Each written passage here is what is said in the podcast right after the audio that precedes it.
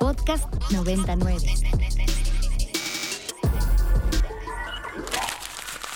Del papiro al ebook. Las letras no se crean ni se destruyen, solo se transforman. Siempre un nuevo libro por comenzar. Ibero 90.9 presenta Inspiria Literatura. Las historias que nos estremecen y fascinan. Con Eduardo Limón.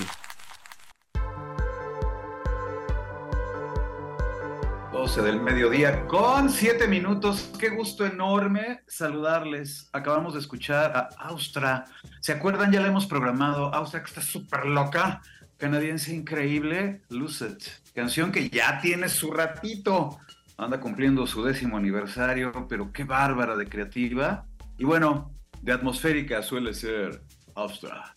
¿Cómo les va? Soy Eduardo Limón, como cada miércoles saludándoles desde este espacio, los acompaño en el Inspiria, que los miércoles se viste de letras, así miren, les cae así como una luz gramatical que transforma este programa en el espacio en el que hablamos de libros y literatura.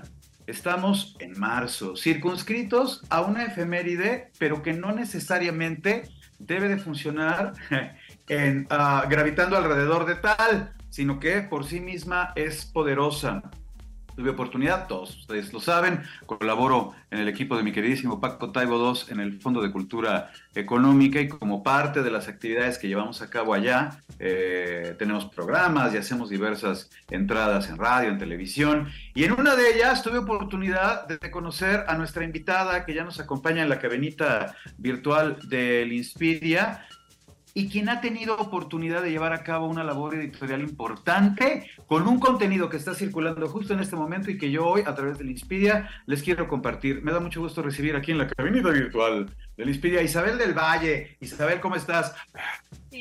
hola. Eh, hola, ¿qué tal? ¿Qué tal? Mucho gusto. Muchas gracias por la, por la invitación. Estoy muy bien. Isabel, feliz de estar acá. Muchas gracias. Isabel es editora, dramaturga, ensayista. De un tiempo para acá dice que básicamente es editora y ensayista. Y bien, en tu labor como editora, Isabel, llevaste a cabo justo la edición del especial de mujeres de tierra adentro. Que más allá de ser eso, el especial de mujeres entraña una selección de contenido súper interesante y que me parece ciertamente poderoso, tan poderoso como la ilustración que lo enmarca, que ya estábamos también compartiendo a través de, la, de las redes. Cuéntanos, Isabel, ¿cómo se llevó a cabo ahora sí que todo este viaje?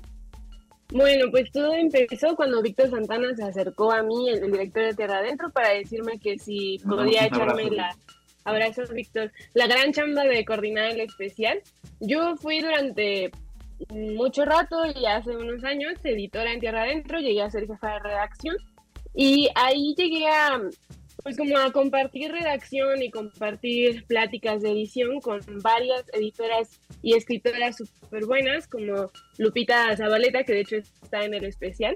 Y nuestra inquietud siempre era como leer a, a, escritoras que fueran más o menos de nuestra edad, porque la tirada de tierra adentro es menores de 35, como leerlas a ellas y leer pues cuáles eran sus mismas lecturas.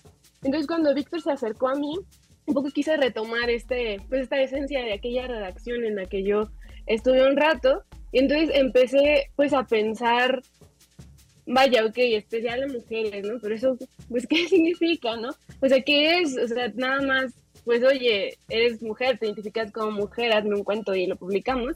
Entonces empezó de lo que para nosotras era importante, de las lecturas que a nosotras nos habían formado, de las artistas que eran nuestros referentes y también un poco de, figuras que queríamos reinterpretar. Em, yo eh, les hice una carta, como basándome en, en una lectura muy, muy buena que de hecho recomiendo mucho, es un ensayo de Olga Tokarczuk, la ganadora del Nobel de 2018, donde justo habla de la empatía y de conectar con los demás y de una cosa que ella llama el narrador, el narrador tierno, que es justo como esto que nos lleva a conectar con otras personas desde el reconocernos a nosotros en su escritura. Entonces fue esto, fue como, como buscar esas voces que para mí y que para las escritoras invitadas eran las voces con las que nos reconocíamos, con quienes decíamos, sí, sí, yo, yo me encuentro en ella, me encuentro en, en Inés Arredondo, o me encuentro en Amparo Dávila, o incluso me encuentro en, en estas otras autoras quizás japonesas o coreanas que no son tan leídas acá, pero con las que yo resueno. Entonces un poco esa fue la pauta para armar el especial. Eso y también me estaba, bueno, me daba la impresión en tanto lector a la hora de repasar los textos y reportear todo lo que tiene que ver con el especial, es visibilizar también desde ese lado, articular de forma, me dio la impresión ya como de absolutamente igualitaria, normalizadísima, poderosas plumas de otras regiones. Sí, justamente, justamente también se trataba de eso y, maneras distintas de, de, ver el mundo, justo de, de, identificar, de significar o incluso de resignificar lo que significa, vaya, ser mujer, escribir desde lo femenino, escribir desde la vivencia personal. Bien, en ese sentido, ¿qué tan complejo representa o qué tan compleja es la labor editorial cuando se trata de colegas que hablan en torno a estos temas? Wow, fue, pues fue un poco difícil, pero también fue súper bonito. Eh, yo pude trabajar con, con, personas a las que ya había editado. Una de ellas es Cristina Soto Van der Plas, otra es Valencia Daniela Rodríguez. Eh, entonces desde ese punto fue como un reencuentro. También Andrea Chapela y justo también Lupita Zabaleta. Fue el reencuentro de, de tu voz con, con, la mía y un poco desde la mirada del editor, eh, que fue como de, ok, sé libre, sé libre de escribir lo que quieras. De hecho, a, algunas de esas autoras les dije, no quiero que me hagas un explain, no quiero que me hagas un perfil, no quiero que me hagas una reseña del libro. O sea, quiero que escribas desde desde tu yo, desde tu yo que se conecta con eso que estás leyendo. Y de ahí empezaron a surgir reflexiones y ensayos líricos súper bonitos. Y justo la, la, labor editorial fue más bien como de, pues un poco de ir recortando donde, como un arbolito donde la vara empieza a irse a otro lado, pero dejar que siguiera creciendo como cada una de ellas quisiera. Y también tuve la opción de, bueno, la opción y la, la bonita vivencia de, de editar a otras personas a las que yo nunca había editado a las que también admiro muchísimo, y encontrarme con, pues, con maneras distintas de, de escribir, de ver, y también con ellas fue un, pues adelante, confío en ti, confío en lo que quieres decir, y confío en que, en que va a salir un texto que las dos queremos, ¿no? Pero definitivamente fue, pues no diría que fue una labor colaborativa, ni siquiera, fue muy bien como de dejar que crezca, ya luego yo los, los leía, daba quizás unos comentarios como, oye, falta, falta esto aquí, me parecería que este párrafo, me parece que esta palabra, o podemos cambiar este título, em, pero más que nada dejarlas, dejarlas a ellas que, que hicieran y que escribieran solas. Así fue. Bien. ¿Hay planes posteriores, Isabel, de llevar a cabo otro paquete u otro especial que gravite en torno a estos temas o que tenga que ver directamente con el, con los asuntos, digo que evidentemente a toda la sociedad ocupan. Pues no lo sé, eh, más bien habría que pedirle a Víctor, Víctor, por favor, ¿no? Pero creo que... ah, pues ya tuércele la mano a Vic. Ah, pues llegó el momento de que Vic Santana, si nos estás oyendo, ya, ya dijimos acá, Víctor Santana es el director del Fondo Editorial Tierra Adentro, que ha hecho una, desde mi perspectiva objetiva, digo yo, muy buena labor incorporando nuevas plumas y nuevos asuntos a la la personalidad editorial de, Tierra Adentro. Entonces, mira, desde estos micrófonos ya le estamos torciendo la mano a Vic para que pues, tenga algún otro especial. Justamente, yo creo que este especial deja un montón de, digamos, de cabos que de los que no, que no están sueltos, sino de los que se podría jalar para crear otros volúmenes. Por ejemplo, también cuando, cuando Víctor compartió como este es el especial, o sea, desde luego no faltaron comentarios de, ay, falta esta escritora, o falta este tema, o falta este libro. Y pues sí, desde luego que, que las escritoras que están representadas en este primer especial de marzo, pues no son ni, ni un granito de arena de, de la enorme cantidad de, de, voces que tiene la literatura mexicana joven que valdría la pena escuchar, ni de las autoras o artistas que nos representan. Es una muestra muy chiquita y que desde luego valdría la pena ampliar en otra ocasión.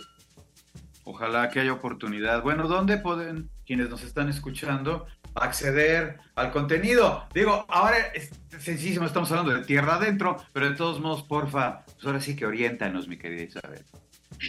Pues pueden encontrarlo si van a Facebook, tienen que buscar Tierra Adentro, en Twitter también está Revista Tierra Adentro, y la página web de la revista Tierra Adentro de la Secretaría de Cultura, y nada más googlean, ahora mismo se me va la dirección completa, pero, pero ahí están saliendo.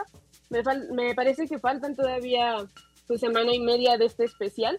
Diariamente ha salido un texto, tenemos poesía, tenemos ensayo, hay entrevista, hay cómic, hay fotoreportaje y unas ilustraciones muy buenas que están saliendo todos los días.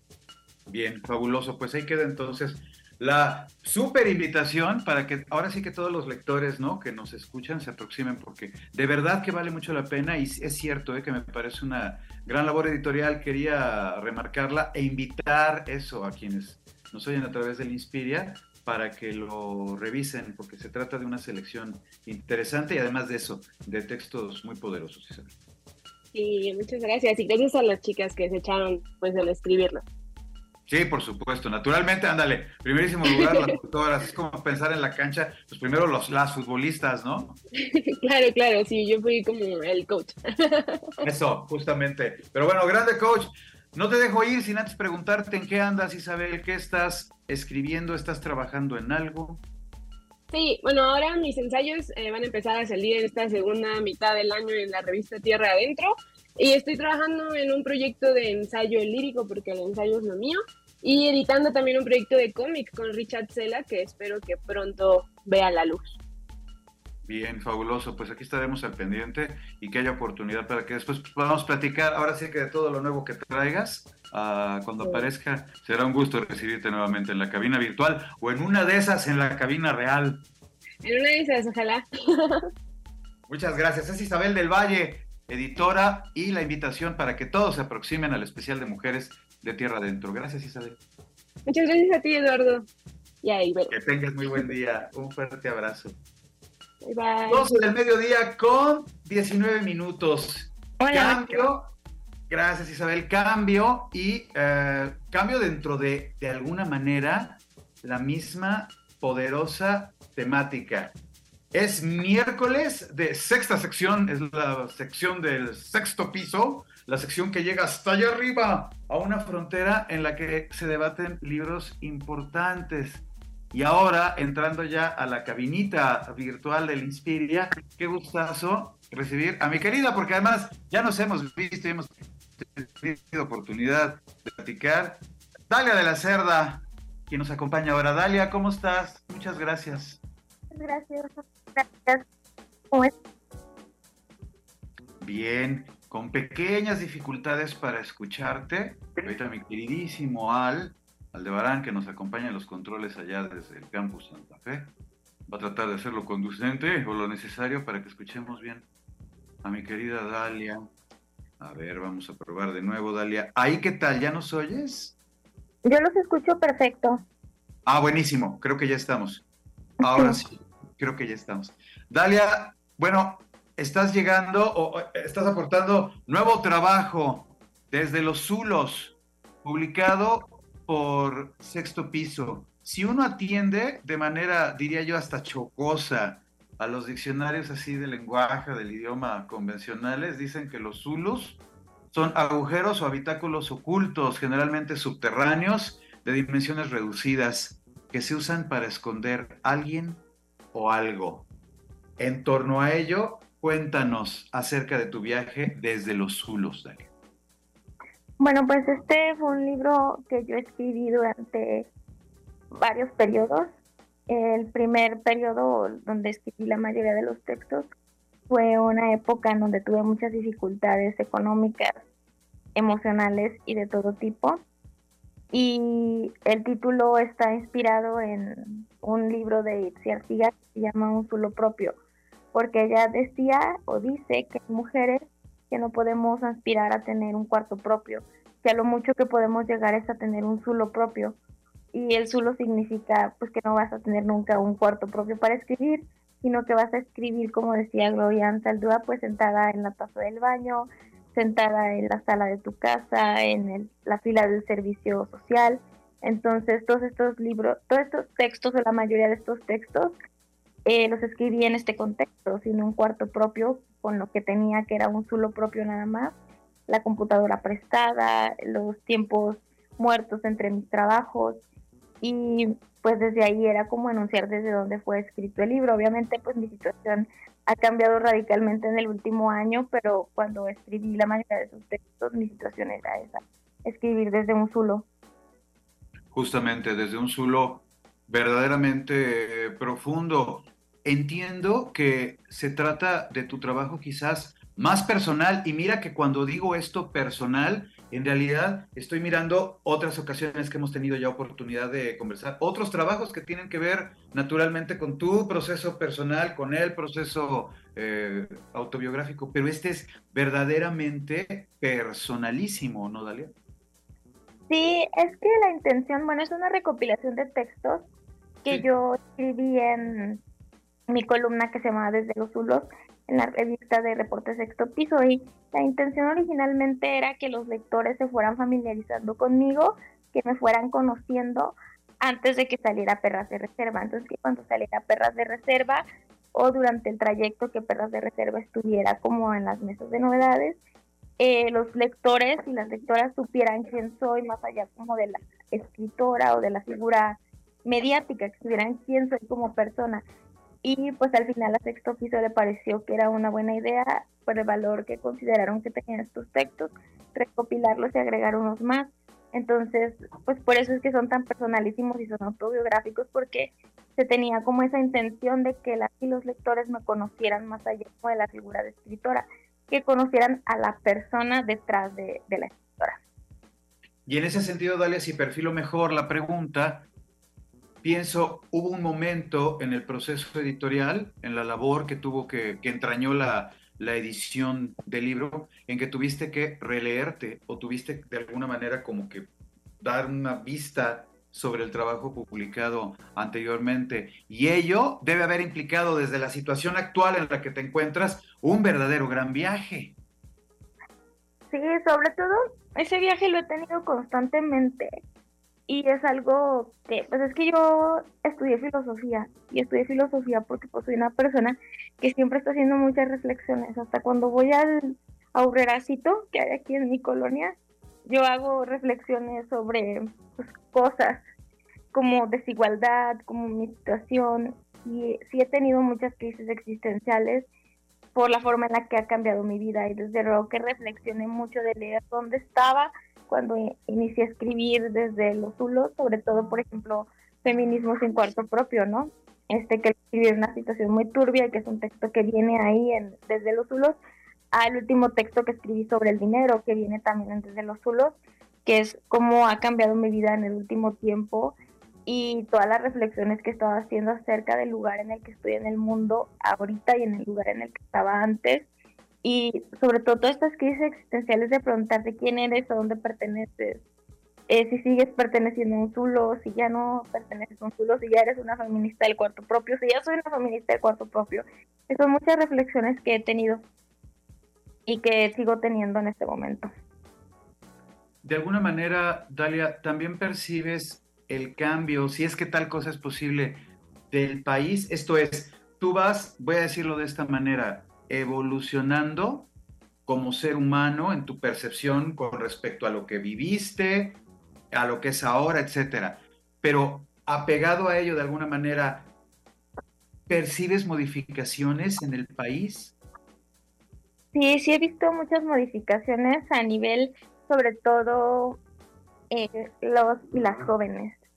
he visto como que ahora definitivamente se me va a escuchar como señora, pero de verdad que traen otro chip. O sea, yo vengo dando talleres de derechos sexuales y justicia reproductiva en comunidades eh, rurales y en periferia. Y de verdad que sí he visto el cambio de generación en generación y sobre todo esta última generación, que ya se sorprenden muchísimo ante preguntas que les haces que, sobre temas que a otras generaciones les tenías que explicar, ¿no? Por ejemplo, en, recientemente me tocó que había una niña trans en uno de mis grupos. A la primera clase esta niña trans no fue porque no sabían las autoridades escolares si dejarla ir o no porque era exclusivo para niñas. Y di la indicación de que sí, pero el primer día no se sabía y la niña no fue. Entonces yo les pregunté así como por curiosidad a sus compañeras a qué baño entraba su compañera, ¿no? Y me miraron sorprendidísimas como si yo les estuviera preguntando una cosa de otro mundo, algo gravísimo, y me dijeron, pues al de niñas porque es una niña. Y me dijeron, una me preguntó, maestra, no nos diga que usted es una TERF. Y yo, no, no, no. ¿Una qué? Ay, no te escuché justo eso. ¿Una qué? TERF, que es una feminista trans excluyente. Y les dije, no, no, claro que no. O sea, su compañera va a venir mañana a mi clase. Y yo pedí que, que, que viniera. Pero eh, lo pregunto porque hay lugares donde sí es un tema. Y dijeron ellas que ellas no. Entonces, simplemente las chicas que acaban de protestar porque corrieron a su profesor gay y que decían que homofóbicos en su escuela no querían. O sea, creo que sí he visto un cambio en el país, sobre todo de las personitas más jóvenes, que cada día tienen más conciencia de sus derechos, que cada día quieren un mundo más igualitario. Y a mí la verdad es que eso me tiene muy contenta. Sí suena de verdad entusiasmante, sobre todo pensando en eso, que quizás la banda joven ya está mucho más articulada en lo que tiene que ver con la percepción de sus derechos y con la interactuación en igualdad. Con todo, Dalia, ¿qué consideras que sigue siendo necesario para evolucionar en temas como, por ejemplo, que está muy presente en el libro, la transfobia? Pienso que en el tema, por ejemplo, la transfobia, sobre todo al feminismo, le hace falta dejarse de tibiezas y hacerse cargo. Porque desde un inicio permitió que estas mujeres militaran dentro del feminismo con mucha tibieza y ahora pues ya las vemos aliadas hasta con partidos de derecha presentándose en foros donde se presentan, o sea, con el mismo partido que milita en contra del aborto, por ejemplo, ¿no? Entonces, hemos escuchado declaraciones de feministas que han dicho que ellas prefieren sacrificar el derecho al aborto a que las personas trans tengan derechos. Así abiertamente lo han dicho. Entonces, creo que al feminismo le toca dejarse de tibiezas y hacerse cargo de todo lo que dejó crecer estos discursos de odio. Y creo que también hace falta transitar un poco de la indignación de la postura política a la praxis, porque por ejemplo tú ves las marchas donde van 10.000 mujeres y te imaginas que esas 10.000, 50.000, 60.000 mujeres son mujeres que están comprometidas políticamente con el feminismo, pero cuando necesitas una jornada de búsqueda, por ejemplo, de las madres rastreadoras que necesitan manos, nadie, va, ajá, que necesitan manos para ir a escarbar en la tierra, nadie va, o van dos o van tres. Entonces creo que sí hace falta transitar de la indignación a la práctica política. A la práctica política. Tenemos dos ejemplares de Desde los Zulos, el trabajo más reciente, que en realidad, justo como lo estabas ya señalando, no es propiamente suma, es una publicación reciente, suma, de el proceso de su pluma y de su trabajo desde hace tiempo. Ya, para todos ustedes, ¿quieres hacer alguna pregunta, Dalia? Para que yo digo de verdad, las dos primeras inspirias que escriban, con la respuesta o lo que quieran decirnos a lo que a continuación preguntará Dalia, se llevan el libro 55 529 25 909, nos ponen nombre, correo y lo que tenga que ver con lo que a continuación preguntará o reflexionará o compartirá nuestra querida Dalia. Por favor. Ah, qué difícil, no sé qué preguntar. Este, nada, que nos digan, dos primeras personas que nos digan qué libro de feminismo les cambió la vida. Fabuloso, espléndido. ¿Qué libro de feminismo les cambió la vida? Las dos primeras que nos escriban a 55 529 25 909 con su respuesta, con nombre, correo, se llevan su libro, se comunica la banda de sexto piso con ustedes para hacerles llegar su ejemplar. Dalia, muchas gracias. Inicias entonces la promoción desde los Zulos. ¿Hay pensada ya presentación o ahora sí que qué vas a andar en tu gira desde los Zulos? Sí, ahí está ya el Dalia Tour, así les decimos de cariño. Está en todas las redes sociales de Sexto Piso y en mis redes sociales. Empezamos este viernes en Guadalajara y de ahí nos vamos a Morelia, Querétaro, Puebla, Ciudad de México y Oaxaca. Luego también voy a estar en la FENAL, en la Feria del Libro de, de, de, León. Entonces, pues estoy por ahí, voy a estar en varias librerías importantes en Ciudad de México y desde luego en la Feria del Libro de Coyoacán. Entonces pueden ir a buscar ahí a las redes sociales de Sexto Piso el calendario. Van a ser varias fechas. Yo me voy a tomar unas vacaciones para escribir. Entonces aprovechen para que, que vayan a verme. Además se pone padre mis presentaciones. La verdad es que tengo como oficio de estando pera y si no funciona en la literatura, pues me voy a poder dedicar al stand Si no entra por el lado de las letras, que entre por el lado del humor y de la escena, como debe de ser, Dalia. Plan B. Literal, ándale. Perfectamente bien trazado. Dalia, de verdad que es un gusto siempre conversar contigo. Espero que coincidamos muy pronto y ahí estamos al habla. Dalia de la Cerda, un fuerte abrazo. Que nos veamos muy pronto. Saludos a tu auditorio. Gracias. Gracias, Dalia de la Cerda. Corran por desde los Zulos Editorial, sexto piso, ya está por todos lados. O si te quieren llevar alguno de los ejemplares, escríbanos ya. 55 529 25 909. Como mencionaba Dalia, díganos el libro de feminismo que les haya cambiado la vida. Además de que va a estar bien bueno para poderlo compartir con toda la audiencia, vamos a tener oportunidad de regalarles el ejemplar. Y será verdaderamente un placerazo. 12 del mediodía con 33 minutos. Cambio de tema porque nos vamos a algo importante que además entusiasma mucho. Ya nos están acompañando aquí en la cabinita virtual dos queridísimos amigos que ya no tengo claro si están en la Ciudad de México o están allá.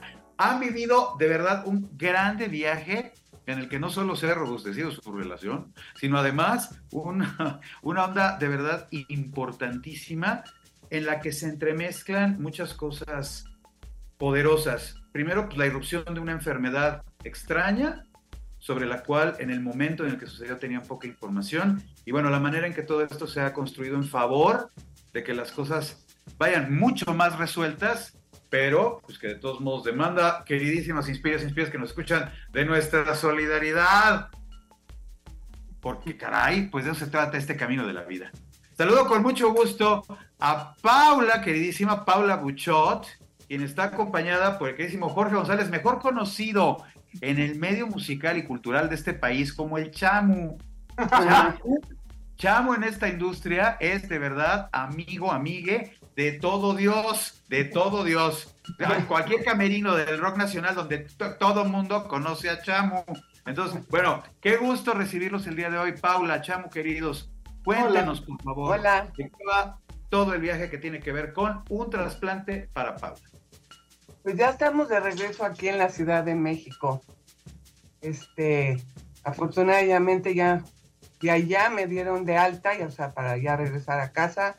Fue en, me parece que a finales de, de julio, ¿sí? Y desde entonces estamos acá.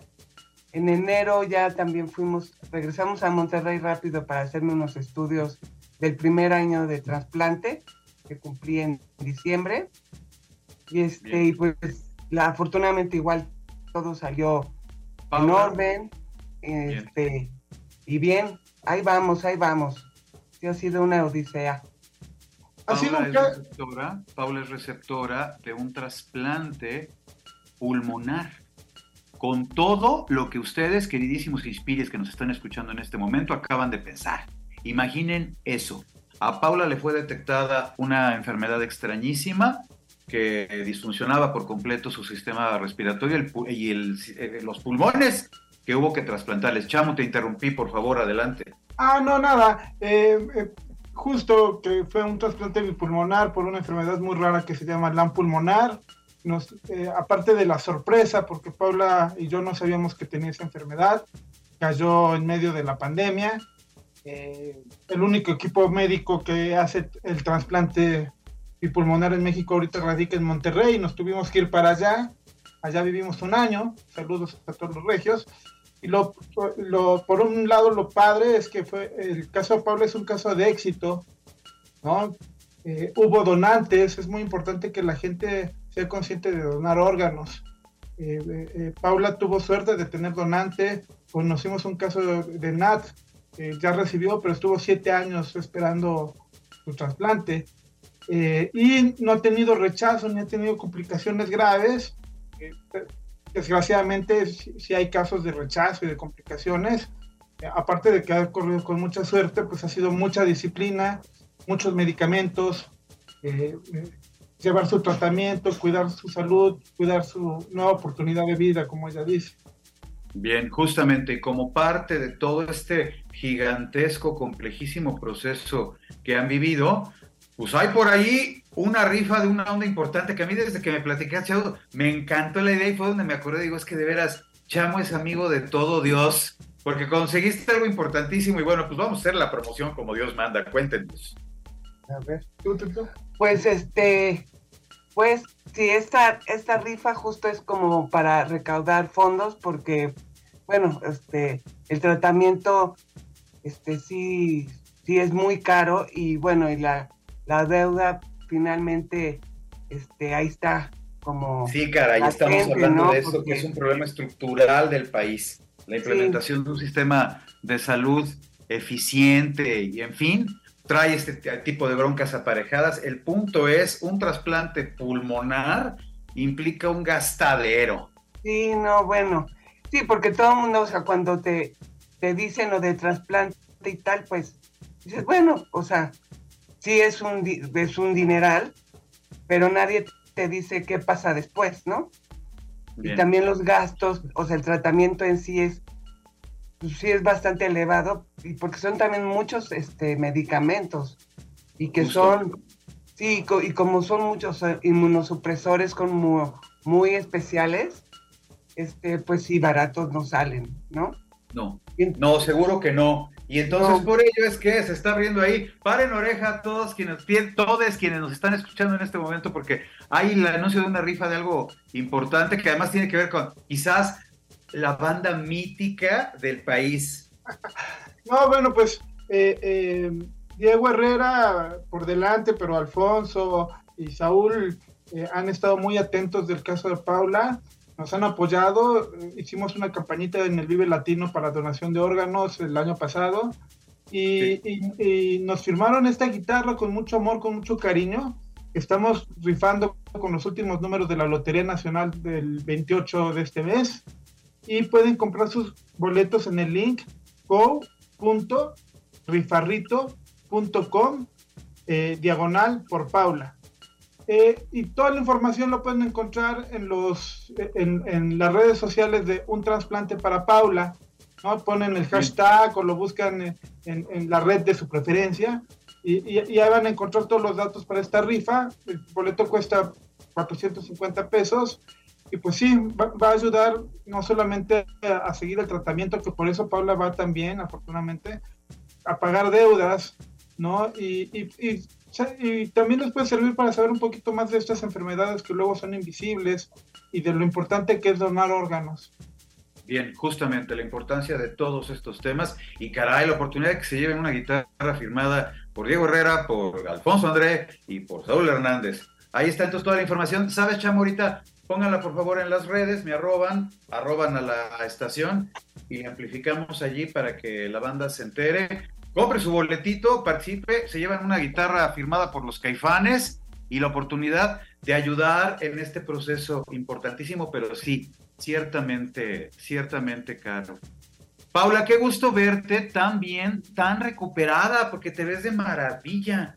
Sí, no, y así me siento, sí, como dice Jorge, sí, este, sí ha sido mucha disciplina, Seguro. Este, cuidados, este, digo, son muchas medicinas, pero ya, vaya, somos una, una misma, pues. Amor. Mucho amor también. Eso, y eso que es algo que me conmueve y que es el personaje central de toda esta, pues, esta historia. Y pues las, pues las ganas de vivir, ¿no? De no desperdiciar esta, esta oportunidad de reinventarme, porque así lo digo yo es reinventarme y, abrazar la vida y respirarla siendo consciente de, de lo que significa. Bien. Queridísima Paula, muchas gracias, que todo vaya de maravilla. Chamu, querido, va un fuerte abrazo, espero que nos veamos muy pronto, mi Chamu. Gracias. Muchas gracias, Lalo. Cuídense mucho, que todo vaya muy bien. Y aquí estamos en comunicación, pendiente entonces ahorita para dar el, el retweet y para que todo el mundo le entre a la, a la rifa de la guitarra que está. Gracias. Bye. Ahí queda un trasplante para Paula Busquen, está en todas las redes y ahí tienen oportunidad justo de lo que ya mencionaban tanto Paula como el Chamu, no solo de solidarizarse, sino además de aprender acerca de la importancia de la donación de órganos y de todo este asunto de las enfermedades raras. 12 con 41. Fuerte abrazo tanto para Paula como para el Chamu. Me voy a la pausa, regresamos y vamos a tener conversación. Ya saben que hoy es el miércoles de Inspiria Libros y Literatura. Un novelón escrito por un autor al que yo tenía años, desde que tenía el podcast. Yo quería entrevistar al autor que vamos a tener un ratito más, entonces en la biblioterapia con mi querida Pau Tinoco, vamos a conversar con él. No se vayan, ahorita regresamos y les doy los nombres de las ganadoras de los libros de Dalia de la Cerda. En fin, continuamos, esto sigue siendo Inspiria. Punto y seguido. Inspiria Literatura. Regresamos a Inspiria Literatura por Ibero 90.9. Extracto.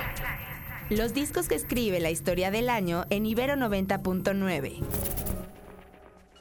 Ecolalia de Ice Tumor lo que estábamos escuchando, que pertenece a un disco, híjole, miren, yo creo que estas, ahorita estaba cotorreando con Al en, los controles, que compañero, que con este título de verdad que ni el algoritmo de Spotify, ¿eh? Praise a Lord who chooses but which does not consume, or simply Hot Between Worlds, una, qué bárbaro. En fin, bueno, ese es el nombre del disco. Ustedes nomás pónganle Praise a Lord who chooses y ya. Y sobre eso a ver qué dice Spotify, porque dudo que haya otro disco con nombre. Estaba tratando de recordar que hay un montonal, sobre todo en los 60, se convirtió, pero ahí era con las bandas. El, uh, que, un guiño ahí curiosísimo de la industria que implicaba que todo tenía que ser grandes nombres, de Allman Brothers and the Es de lo que se burlan los Beatles en el disco del 67, ¿no? Sgt. Pepper and Lonely Hearts Club Band en fin, se trataba de eso. Los Stones, el Rock and Roll Circus, and en fin. Bueno, pues este hombre nomás, en el, ahora sí que en el nombre del disco, en la forma de nombrar el disco, sí que se sacó un premio, ¿eh? Praise the Lord who chooses but which does not consume, or simply have between words. En fin, ahí está, será el extracto. Ya saben, el domingo a las 9 de la noche. Me da risa porque yo siempre le hago el anuncio ahí por alguna extraña razón de mi subconsciente a mi Fer Tapia y a Sergio Bonilla. Siempre, antes de la hora nacional, pero es el hecho. Digo, si es que ustedes son de esos escuchas que existen, que existen, de la hora nacional. Antes de la hora nacional.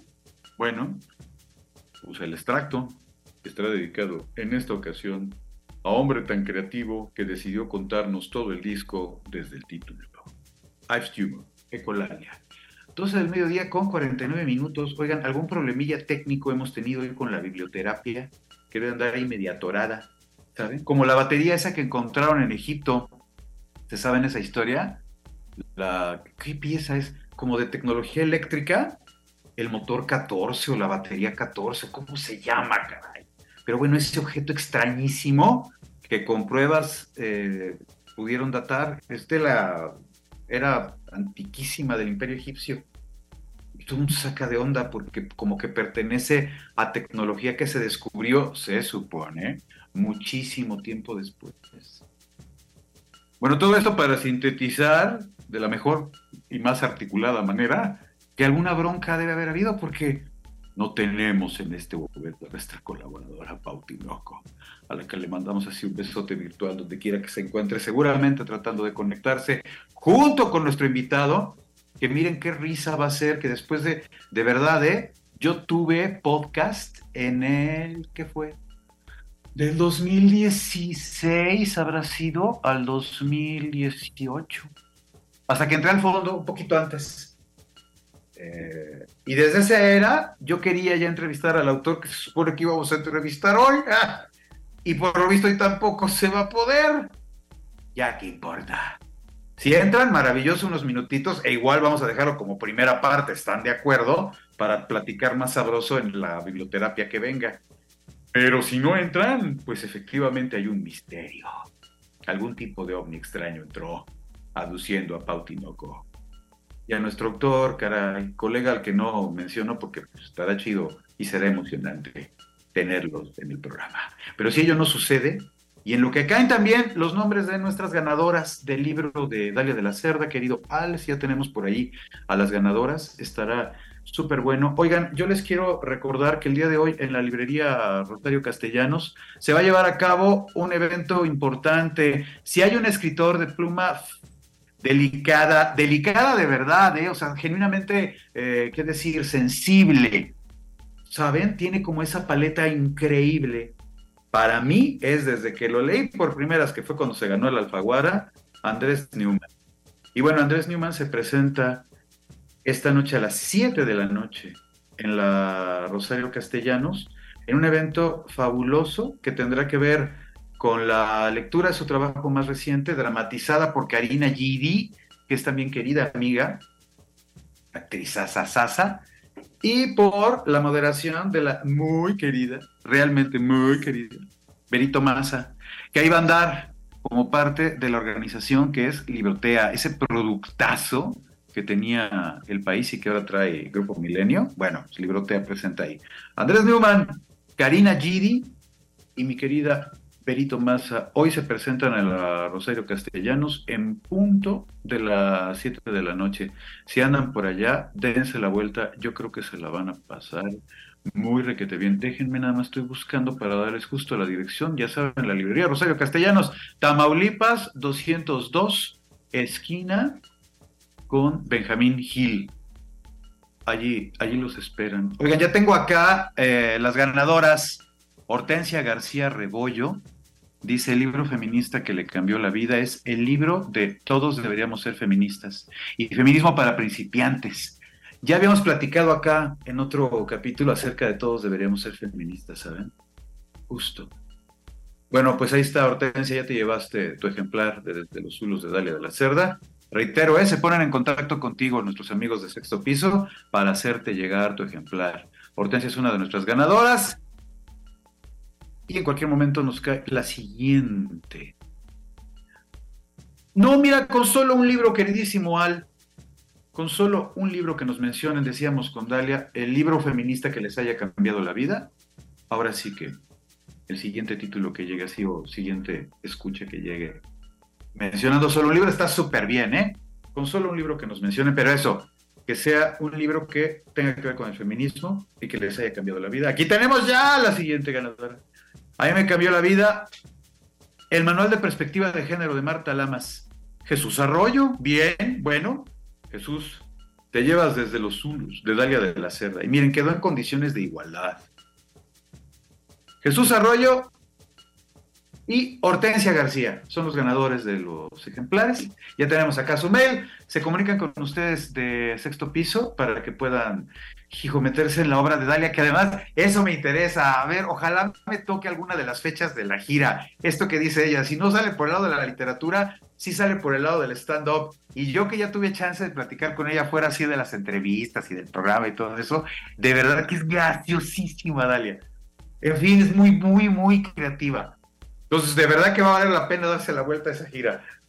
Como dice, si ya no es por el lado de la literatura, que sí sea por el lado del reflector, el stand-up, que a lo mejor es la escena también lo que está esperando, ¿no? A Dalia de la Cerda. Bueno, pues ahí están ya nuestros ganadores de los libros. Queridísimo vamos a quedarnos con alguna rolita de esas increíbles de Ibero. Yo soy Eduardo Limón. Nos escuchamos la semana entrante. Aquí tendremos mucha más información tocante a libros, a literatura, pero sobre todo a la posibilidad de comunicarnos con ustedes, que son naturalmente quienes más nos interesan. Por hoy es todo. Oigan, se queda entonces pendiente en la biblioterapia. Les digo, algún tipo de ovni adujo tanto a colaboradora como a colega, pero caray, qué mejor que la promesa de que sí que vamos a hablar de esa novela que se quedó pendiente para la semana entrante.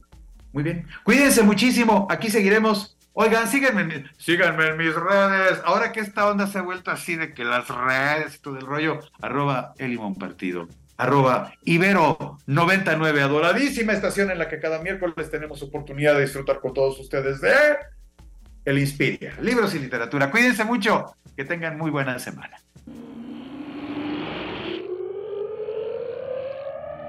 Punto final. iremos a buscar la siguiente historia. Esto fue Inspiria Literatura, el lugar donde las letras nos guían a través del universo.